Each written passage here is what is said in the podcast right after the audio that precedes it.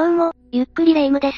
どうも、ゆっくりマリサだぜ。マリサはミステリー小説で好きな展開は何かある？現場にいない探偵が推理する安楽椅子探偵や、叙述トリックとかが好きだぜ。例えば、密室殺人はどうかしら？それも王道だけど面白いよな。犯人がどうやって密室を作り上げて犯行に及ぶのか、それを解き明かすのはワクワクするぜ。じゃあその密室殺人が本当に起こったとしたら、マリサはどうする？密室殺人なんて、フィクションだけの話じゃないのか？実は日本で、約10年前に起きているのよ。よければ詳しく教えてほしいぜ。それじゃ今回は、千葉県で起きた浦安看護師殺害事件を紹介するわね。それでは、ゆっくりしていってね。まずは事件の概要を説明するわね。事件が起きたのは、2012年4月30日のことよ。千葉県浦安市のマンションの一室で、左胸から血を流した女性の遺体が見つかったの。遺体は、当時23歳の看護師の女性、H さんだったわ。まだ若いのに、気の毒だぜ。事件現場には凶器がなかったの。千葉県警はこれを殺人事件と断定し、特別捜査班が設置されたわ。でも、H さんの交友関係や行動範囲が広かったこともあって、捜査員が増員されたのよ。H さんは活発で人気な女性だったんだな。そういうことね。H さんの死因は鋭利な刃物で左胸を刺されたことによる失血死だったわ。目立つ外傷は、左胸の一箇所だけだったの。その傷は心臓や肺に達するほど深く、あばら骨も折れてしまっていたわ。そんな深い傷を与えられるということは、犯人は男性か？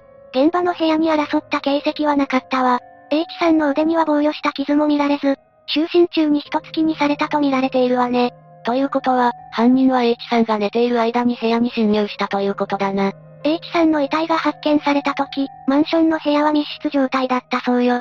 玄関だけでなく、窓なども全て施錠されていたわ。しかも、このマンションはオートロック式だったの。なんだって、じゃあ犯人はどこから入って、どうやって出て行ったんだ？そこが謎に包まれた事件だったのよ。正真正銘の密室殺人事件というわけだな。捜査を進めると、現場から H さんの携帯電話が持ち去られていることが発覚したわ。でも、バッグや財布の中の現金はそのまま残されていたそうよ。それじゃあ、強盗殺人目的ではなかったんだな。この事件は、犯人の動機がつかめないまま報道されたわ。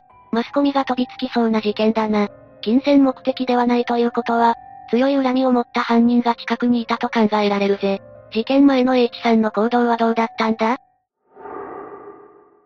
事件前日の夜、H さんは都内に住む弟と食事をしていたそうよ。その後 H さんは知人のところに泊まると言って、弟と別れたわ。それが、彼女の最後の姿になってしまったの。その知人が怪しいんじゃないか？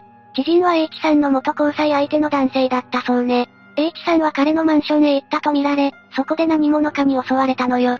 襲われたのは H さんの自宅マンションじゃなかったのか。普通に考えたら、その元交際相手の男性が怪しく見えるぜ。知人男性は H さんが弟と別れてマンションへ行く頃、同僚とお酒を飲んでいたそうよ。彼は H さんにマンションの部屋に泊まるよう勧め、自分は漫画喫茶で朝まで過ごしたわ。一緒に泊まっていたわけではなかったんだな。知人男性のマンションの部屋は、勤務先の会社が、寮として借りているものだったの。知人男性は普段から、部屋にはあまり帰っていなかったそうよ。そのこともあって、遊びに来ていた H さんに部屋を貸してあげたんだと思うわ。ホテル代わりに車両を使っていたなんて、怪しいな。だが、同僚と漫画喫茶にいたならアリバイも成立しているぜ。知人男性は朝にマンションへ戻り、そこで H さんが亡くなっているのを発見したわ。彼はすぐに119番通報をして、そこで事件が発覚したのよ。知人男性が第一発見者だったのか。通報したなら、犯人の可能性は薄いかもな。だがそれなら、誰が犯人だったんだ？この事件は謎が多く、2ヶ月近くも犯人が逮捕されなかったの。2ヶ月もかかったのか？でも事件が起きてから53日後、ようやく容疑者が逮捕されたのよ。捕まったのは、IT 関連会社の男性社員だったわ。その男は何者だったんだ？事件現場と同じマンションに住む、当時26歳の西岡という男だったわ。家宅捜索が行われ、本人も事情聴取で間違いないと容疑を認めたのよ。同じマンションの男性が犯人だったのか。だが、何が逮捕の決め手になったんだ？現場の部屋に残された髪の毛の DNA が、西岡のものと一致したのよ。さらに、現場の指紋は拭き取られていたけど、残っていた指紋が西岡と一致したの。爪の甘い犯人だったんだな。西岡は取り調べでこう供述していたわ。盗み目的で侵入したが、女性が目を覚ましたので部屋にあった包丁で刺した。なのに、一撃で殺すなんて恐ろしすぎるぜ。また西岡は、侵入した時には部屋の鍵はかかってなかったと供述したわ。防犯カメラには、西岡の後から H さんが、マンション内に入る様子が映されていたのよ。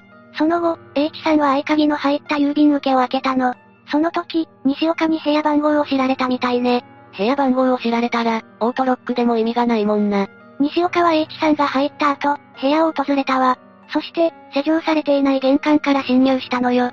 その後、台所の包丁を手に取り、部屋を物色している間に H さんに気づかれたみたいね。オートロックだからって、施錠しないのは危ないぜ。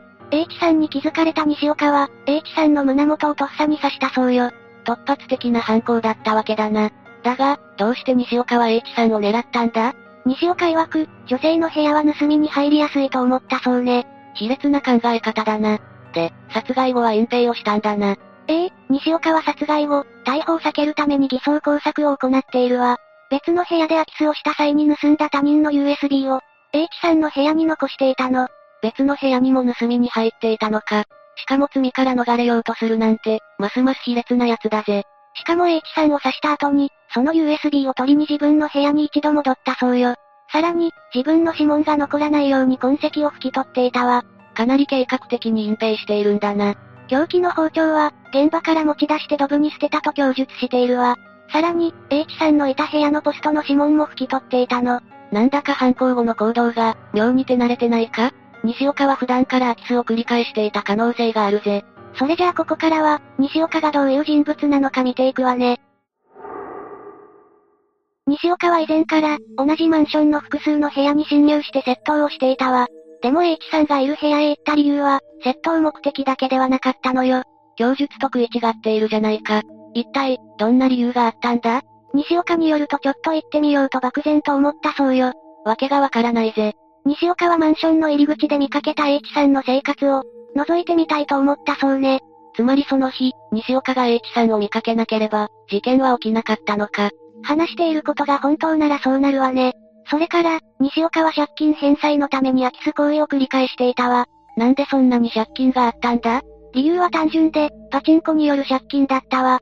パチンコを始めてから、西岡は欲求に対するブレーキが効かなくなったそうよ。だんだん、法律を守るという常識もなくなっていったらしいわ。とことんダメなやつだな。西岡の作った借金は、逮捕直前には約108万円にまで膨れ上がっていたわ。さらに西岡は、別の問題も抱えていたのよ。別の問題って、まだ何かあるのか？西岡は、他人のプライバシーに異常なほど興味を持っていたのよ。空き巣だけではなく、マンション内の他の住民のポストを探ったりしていたの。覗き思考が、今回の事件に繋がってしまったんだな。西岡の元同僚は、西岡のことを真面目で優秀な人物と証言しているわ。周りの人からの評判も良かったそうよ。でもその一方で、風俗好きで有名だったとも語られているわね。パチンコに風俗好きって、だらしない男の教科書みたいな性格だぜ。職場で真面目に振る舞うストレスを、そこで発散していたんだろうな。そうかもしれないけど、西岡はハメを外しすぎていたわ。なんと、風俗で月20万円以上も使ったことがあるのよ。借金があるのに、そんなに使っていたのか？ちなみにパチンコ店では、一度に7、8万円も使っていたそうよ。本当に欲望を抑えることができなかったんだな。西岡は収入はちゃんとあったのか？事件当時の西岡の月収は、およそ30万円程度だったとされているわ。26歳にしては高めの収入だな。だが、それ以上に風俗やパチンコにのめり込んでいたら、そりゃ借金もするだろうぜ。西岡の風俗好きという一面から、一部では別の犯行動機が浮かび上がったのよ。嫌な予感がしてきたぜ。そう、H さんに対するわいせつ目的があったんじゃないかと噂されたのよ。彼の性格を見ると、そう思われても不思議じゃないぜ。もちろん西岡自身はそんなこと供述していないから、あくまで噂に過ぎないわ。でも元神奈川県警の人物も、性犯罪目的があったのではないかと語っているのよ。その根拠として、窃盗目的で侵入したのに現場に、金品が残されていたことが挙げられるわ。確かに、窃盗目的と言っていたのに財布やバッグがあるのは不自然だぜ。西岡は、H さんに気づかれた時にパニックになったとも言っているわ。だからパニック状態になって、窃盗をやめたか、盗むことができなかった可能性もあるの。だが、偽装工作のために USB を取りに行くことはできたんだよな。指紋を拭き取ったりもしているし、パニック状態とは思えないぜ。さらにもう一つ、不思議な点があるわ。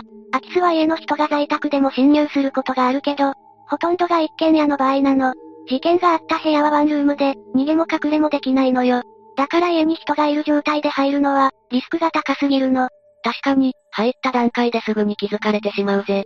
このことから考えても、西岡には窃盗以外の目的があったのではと推測できるのよ。ますます怪しくなってきたな。ただ西岡自身が供述していないから、真実はわからないわ。発覚当初、この事件は密室で起きた上に謎も多く、根拠のない憶測が飛び交っていたわ。だから、第一発見者である知人男性が真っ先に疑われていたのよ。第一発見者が犯人というのは、推理小説でもよくある展開だからな。疑われるのもわかるぜ。警察としては知人男性には完全なアリバイがあったので、容疑をかけることはなかったわ。それでも世間では怪しいという声が多く上がったの。このことで知人男性は、私生活でかなり大変な思いをしたそうよ。ただ部屋を貸してあげただけなのに、災難だな。自宅に泊めてあげるほど親しい人の遺体を見つけただけでも辛いわよね。それなのに2ヶ月近くの間、彼はあらぬ疑いをかけられたのよ。その辛労は計り知れないわね。真犯人を突き止めてくれた警察に感謝だぜ。で、西岡はちゃんと裁かれたのか？西岡は裁判で殺人や住居侵入などの罪に問われたわ。検察側は、こう主張したの。逮捕されるまで事件現場のマンションに住み続けた。さらに変わらず仕事に出勤している。このことから、自分が犯した罪に対して真摯な反省が見られないとして、検察は懲役25年を求刑したの。実際、西岡は逮捕直後に自分の仕事はどうなるのか？と発言していたわ。気にかけるのはそこじゃないぜ。こんな発言聞いたら、反省していないと思われても仕方ないな。一方で、弁護側はこう主張したわ。殺意については、犯行時に H さんに見つかって、パニック状態になったとっさの行動だ。つまり弁護側は、西岡に殺人目的はなかったと述べたのよ。そして西岡は家族の支えも受けられる状態なので、これから更生の余地はあるとしたわ。とっさの行動だとしても、殺したことには変わりないじゃないか。反省していないことの方が、大きな問題だと思うぜ。裁判には H さんの母親も出廷し死刑にしてほしいと訴えたわ。また身勝手な男の行動で、当たり前の幸せを奪われた娘が浮かばれない、とも主張したのよ。大事な娘を突然奪われて、ご遺族も相当辛かっただろうぜ。西岡は逮捕後遺族に申し訳ないと謝罪の言葉を述べているわ。でも、H さんへの謝罪はしなかったのよ。真っ先に謝るべきは H さんじゃないか。これじゃあ、ご遺族への謝罪も建前にしか見えないぜ。西岡が H さんに謝罪しなかったことについては、世間もざわついたの。謝罪の言葉を述べておきながら、実際は全く反省していないのではと言われていたわ。そうとしか考えられないぜ。裁判はどういう結果になったんだ？判決公判では、検察側の求刑より5年軽い、懲役20年が言い渡されたわ。裁判長は、他人の私生活を知りたいという欲求のまま住居に侵入して犯行に及んだ、と指摘し、犯行理由は非常に身勝手なものだと判断したのよ。一方で、西岡がこれまで犯罪とは無縁な生活を送ってきていたことも加味したわ。いやいや、空き巣を繰り返していたじゃないか。それでも殺人は初犯だからね。裁判長は凶器を持ち去ったり、指紋を拭き取って、証拠隠滅を図った点にも注目したわ。これらの証拠隠滅行為から、犯行自体は悪質なものだと判断したのよ。被害者には落ち度がなく、残された遺族の気持ちは非常に辛く厳しいともしたわ。したがって、弁護側の懲役13年が妥当という主張は退けられているの。H さんと西岡は初対面だったもんな。本当に身勝手な犯行だと思うぜ。判決を言い渡した後、裁判長はこのように諭したわ。欲求を抑えきれず重大犯罪に至ったことを、もう一度考え、見つめ直してください。これを聞いた西岡は、小さく頷いたそうよ。裁判長の言う通り、しっかり反省してほしいぜ。今回の話はどうだった？犯行後の西岡が全く反省していない様子が、胸くそ悪かったな。特に逮捕後の、仕事のことを気にかける発言にはドン引きしてしまったぜ。そうね。西岡は普段から自分の欲求に従いすぎて、身勝手になりすぎていたのよ。借金をしてでもパチンコを打ちたいというのは、本当に理解できないな。それに、事件の経緯を見ていると、やはり窃盗目的ではない可能性が高いと思うぜ。性的な目的があったということかしら？そうとしか考えられないぜ。USB を取りに戻るときに、金品を取っておいてくることもできたじゃないか。その点についてはパニックになっていたの一点張りだけどね。真実は西岡にしかわからないわ。ともかく、自分の行いを見つめ直して、しっかり反省してきてほしいぜ。その通りね。20年の懲役で、さすがに反省してくれることを願うわ。というわけで今回は浦安看護師殺害事件について紹介したわ。それでは、次回もゆっくりしていってね。